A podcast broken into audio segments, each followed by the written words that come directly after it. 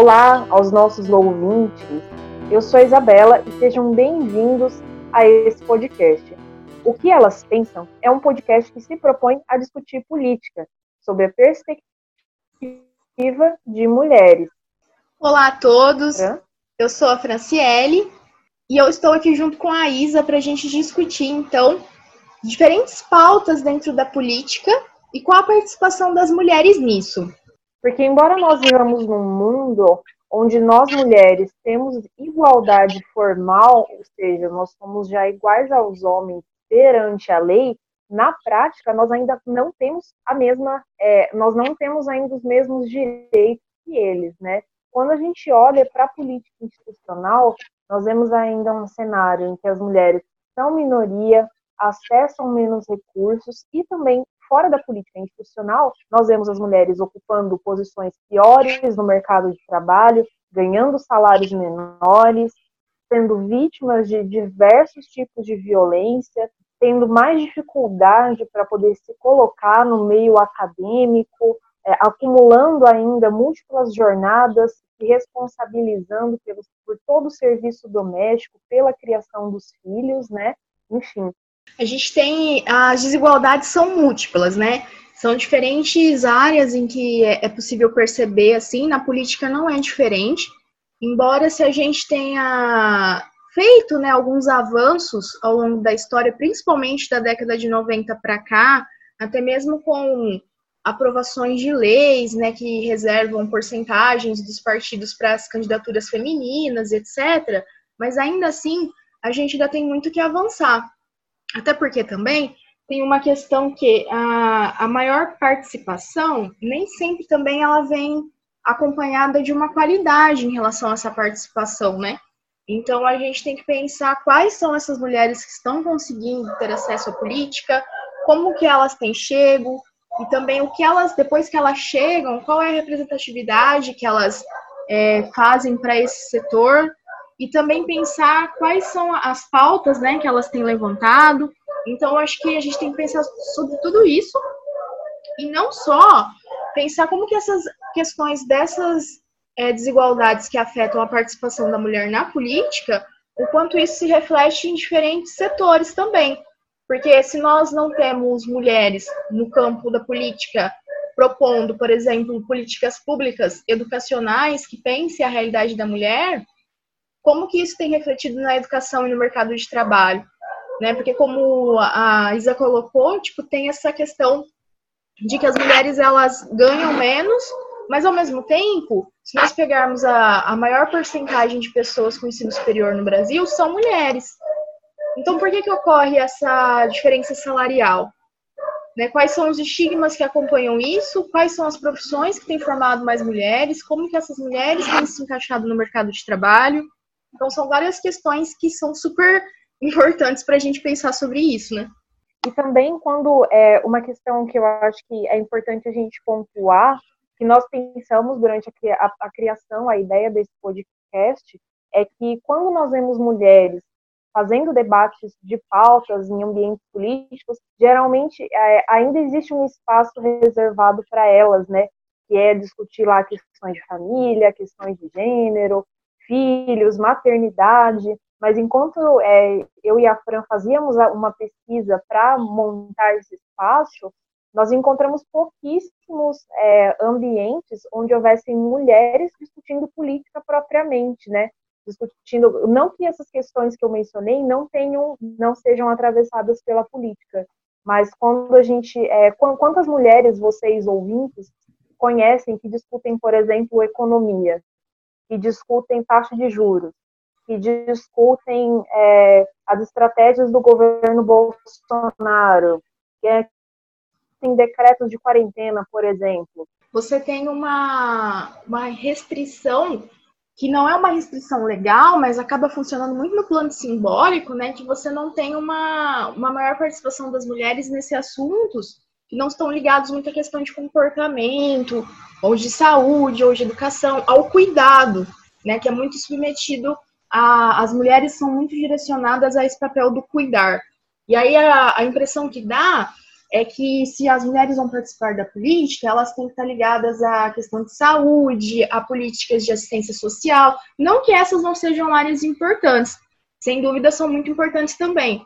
Mas quais são os, os espaços que são abertos para ela nessas outras áreas, né? Na questão da política, da economia, também questão do, das relações exteriores, são diferentes. Se a gente pensar nesses assuntos, digamos assim, mais macro-institucionais, e pensando na relação com os outros países também, a gente percebe que não tem muita essa participação. Eu acho que o governo Bolsonaro, ele é um exemplo muito claro disso, assim, né? Se a gente pensar que no meio dos ministérios a gente tem duas mulheres, né? Uma primeira seria a Damares, que eu acho que é que tem a mais representação, e ela acaba vindo nesse ministério sobre saúde, sobre, desculpa, sobre mulheres, direitos humanos, família, etc. Mas e, por outro lado, a gente tem a Tereza Cristina, que é no Ministério da, da Agricultura. Mas quais são as políticas que têm sido propostas né, por elas? E no restante, a gente não vê participação de mulheres. Na verdade, se a gente for pensar de uma maneira geral, a representação das minorias sociais dentro do governo, ela é muito pequena, né? Na verdade, ela é quase inexistente também, porque se nós formos pensar ministros negros, indígenas, etc., essas não são pautas tanto que tem pessoas né, lá que sejam é, componentes dessas identidades, mas a gente também não tem pautas que vão é, ao encontro desses interesses, né? Então eu acho que é, é o, o, governo Bolsonaro ele é bem um exemplo muito nítido do quanto isso pode ser prejudicial acho que passado esse primeiro momento que a gente explicou mais ou menos a nossa proposta, a gente podia se apresentar, né?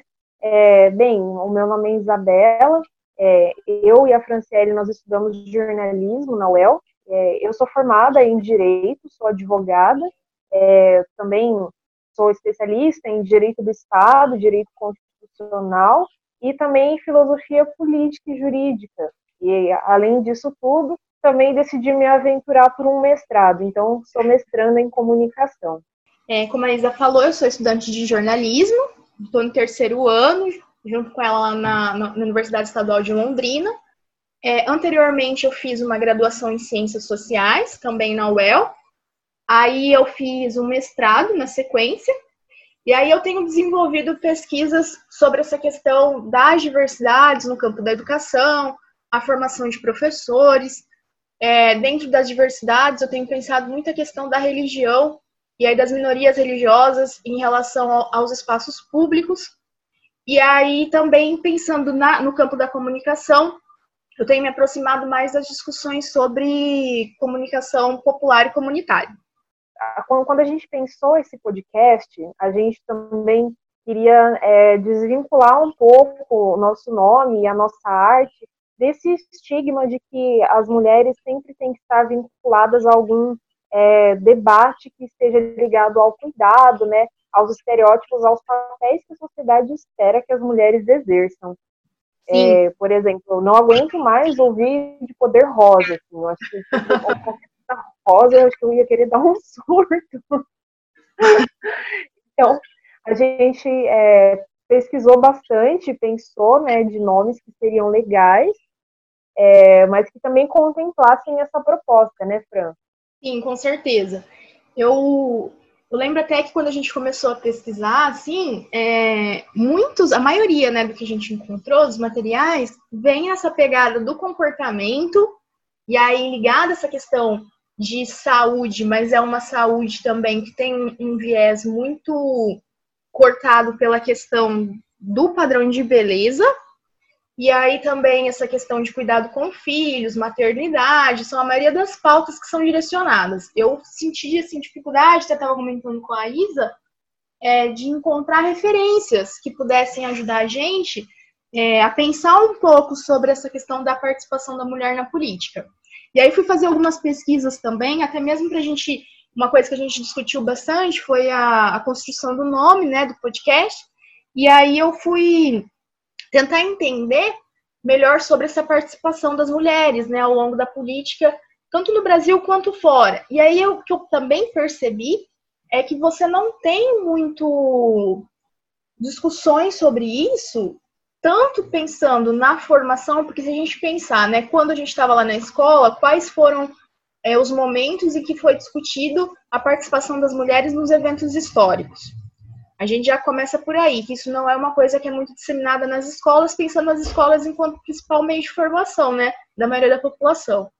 Daí, consequentemente, quando você vai pesquisar também materiais sobre isso, você acha alguns trabalhos, mas ainda não tem muita coisa a respeito.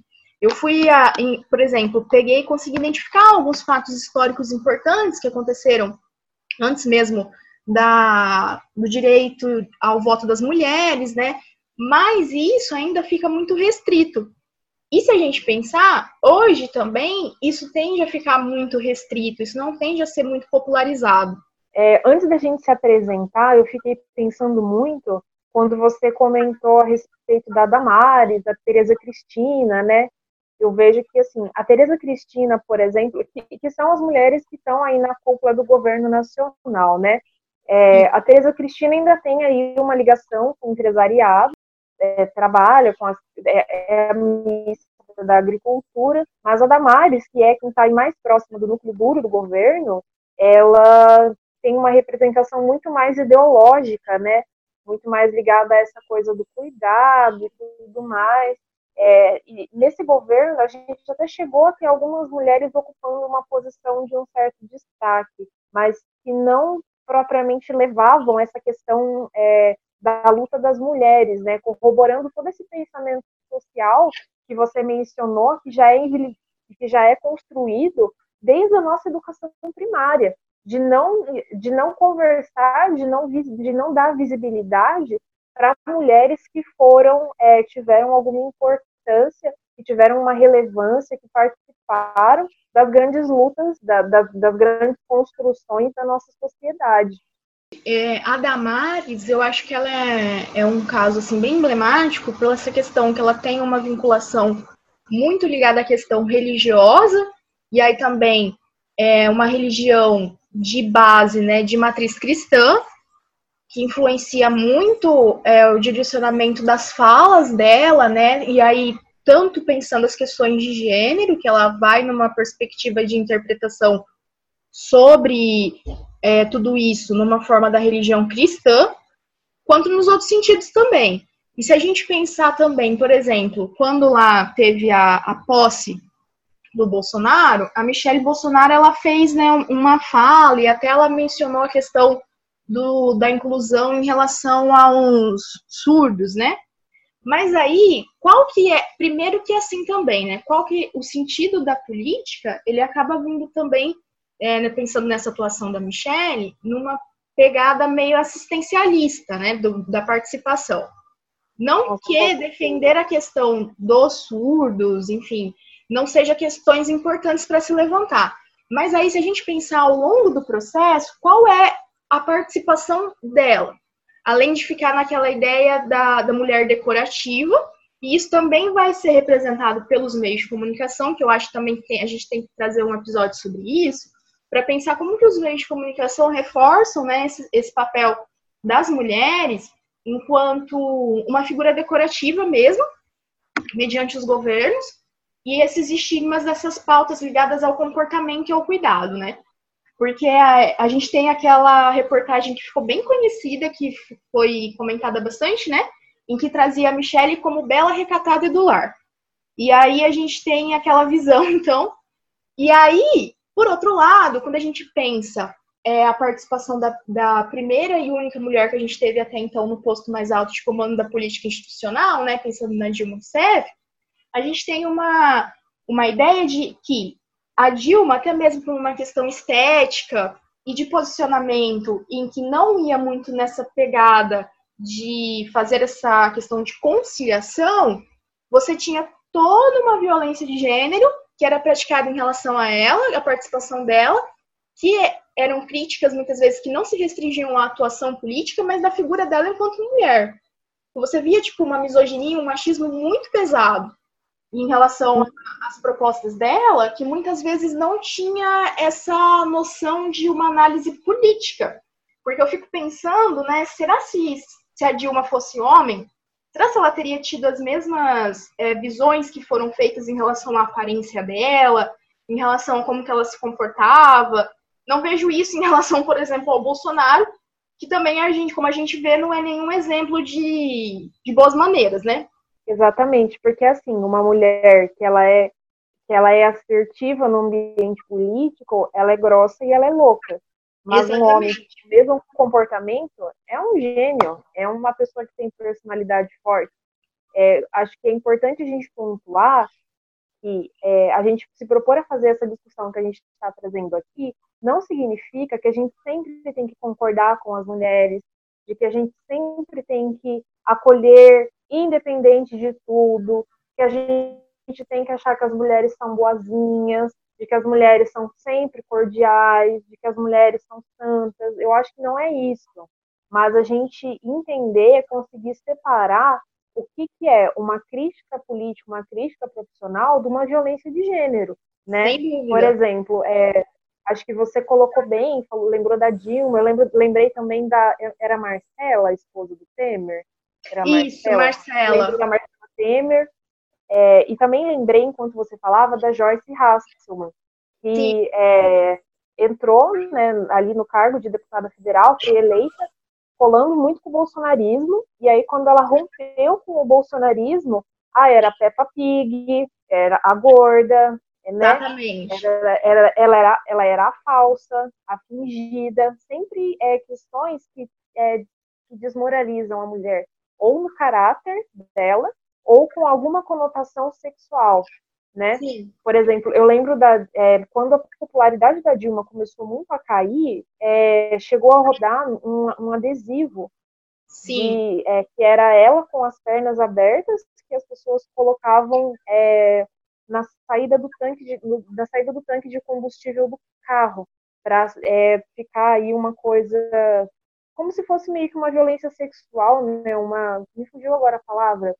mas era como se fosse uma analogia, assim, de você colocava a bomba do combustível no meio das pernas da Dilma, Sim, sabe? metia a questão é, de okay. penetração, né? Exatamente, ok. É, ninguém precisa gostar da Dilma, ninguém precisa ser petista, ninguém precisa ser de esquerda, mas acho que é bastante claro que isso é uma violência de gênero. Eu acho que é bem isso também, tipo, pensar é, que nem, né? Eu também tenho críticas em relação ao governo Dilma, mas isso não faz com que é, eu tenha consentimento com violências de gênero que não justificam eu partir desses princípios para criticar o governo. Né? Eu lembro muito dessa questão do, do adesivo, isso ficou muito preso assim na minha memória, o quanto aquilo me marcou e eu achei uma violência assim é absurda, porque eu no que aquilo é, fazia com que a gente qualificasse ou desqualificasse a atuação dela né, enquanto dirigente do país. Aquilo não, não trazia é, discussões, até mesmo se a gente for pensar o próprio processo de votação né, do, do impeachment ou do golpe, como dependendo da qual for a, a posição da pessoa, a gente também vê que todos os discursos ali, eles tinham um, um discurso muito de, de misoginia, né? Coisa que a gente não acompanha se a gente pegar outros processos políticos parecidos que ocorreram. Então, eu acho que trazer essas discussões sobre como a mulher, é, quando ela consegue chegar, eu acho que tem, é, são diferentes questões que são importantes, mas pensar esse caminho, que é um caminho que há dificuldades para que as mulheres consigam chegar, quando elas conseguem chegar, como que elas têm sido também representadas e tratadas. Eu acho que a, a, Dilma, como a gente falou, mas tem outros casos também, né? A gente tem o caso da Marielle, em que ela, várias vezes, né, a gente vê atuações dela em que ela tinha que lembrar que ela estava ali porque ela tinha sido eleita, para que ela pudesse estar falando ali o que ela estava falando. Então, como que isso tem feito, né? E eu acho que o, o que a gente traz né, também nesse podcast é pensar sobre isso. É tanto pensar a dificuldade de acessibilidade das mulheres em relação à política, e aí a política institucional, mas não só, né? Porque eu acho que uma consequência muito grande da, da gente não, não ter essa maior participação das mulheres na política institucional não quer dizer que elas não existam e não quer dizer que elas não façam política. Mas você tem né, formas de, de participação e de mobilização política das mulheres que muitas vezes é para além da esfera institucional. E aí, pensando também a forma como elas são tratadas nesse meio, né? A gente tem uma violência, é, seja sim, simbólica, física, mas também eu acho que a Maria do Rosário também, ela traz esse exemplo. Então, eu acho que para a gente pensar essas diferentes realidades, né? E por que é, se tem essa ausência, né? E a discussão, por que, que essa discussão não é feita? E também, é, acho que uma, a, a, proposta que a gente traz aqui é da gente quebrar um pouco essa bolha, entrando justamente, é, quebrando ela a partir de nós, né? A partir de nós nos propormos a debater e a conversar é, sobre os temas que, onde a gente não vê as mulheres é, habitualmente dando, dando pitaco ou falando o que pensam, né? Hoje no jornalismo, assim, eu acredito que isso aos poucos está quebrando, por exemplo, a gente tem Andréa Sadi, jornalista que eu gosto bastante, outras apresentadoras, tem a Gabriela Prioli na CNN, tem até a Raquel Sherazade, né, tá, tá dando umas opiniões um pouco mais críticas, assim, né, Sim. e a gente mencionou vários exemplos de mulheres mais à esquerda, né, Sim. Mas acho que seria também ah, interessante a gente também observar esse movimento das mulheres também dentro da direita. Porque, ok, a gente tem uma direita mais conservadora hoje no poder, mas existe uma direita que é mais aberta a discussões identitárias, que ainda é pequena dentro do Brasil, mas que está crescendo. Eu vejo que nos Estados Unidos essa direita mais libertária, mais aberta a questões identitárias, já tem um papel um pouco maior e tem uma aceitação muito grande entre as pessoas. Uma, uma maior discussão, né, sobre essa questão das identidades, e aí você também tem é, um, porque assim, né, uma coisa que, que também é reflexo disso, dessa ausência, né, é que não se tem mulheres, e aí, consequentemente, também não se tem mulheres com pensamentos divergentes. Porque, né, ao, ao nós trazermos essa discussão de que é importante que se tenha mulheres participando da política, é claro que nós temos os nossos pertencimentos ideológicos e tudo mais, mas isso não quer dizer que nós defendamos só a questão das mulheres mais progressistas nas questões da política. Eu acho, pelo menos é, na minha visão, que tem que se ter mulheres, e assim como né, os indivíduos, pensando no papel da democracia, com diferentes é, representações, com diferentes ideias políticas, para que elas possam discutir e aí propor essas políticas, né? E isso não, não é algo que ocorre, até porque se a gente for pensar, é, voltando na Damares, que é a representação do governo Bolsonaro, é, ela se. As, os, os, posicionamentos dela são mais, mais ligados a uma questão de uma direita. Mas aí, para a gente pensar, né? Quais são as propostas que ela fez que represente os direitos das mulheres de direita? Não vou falar nem da, da questão da de esquerda ou centro, né?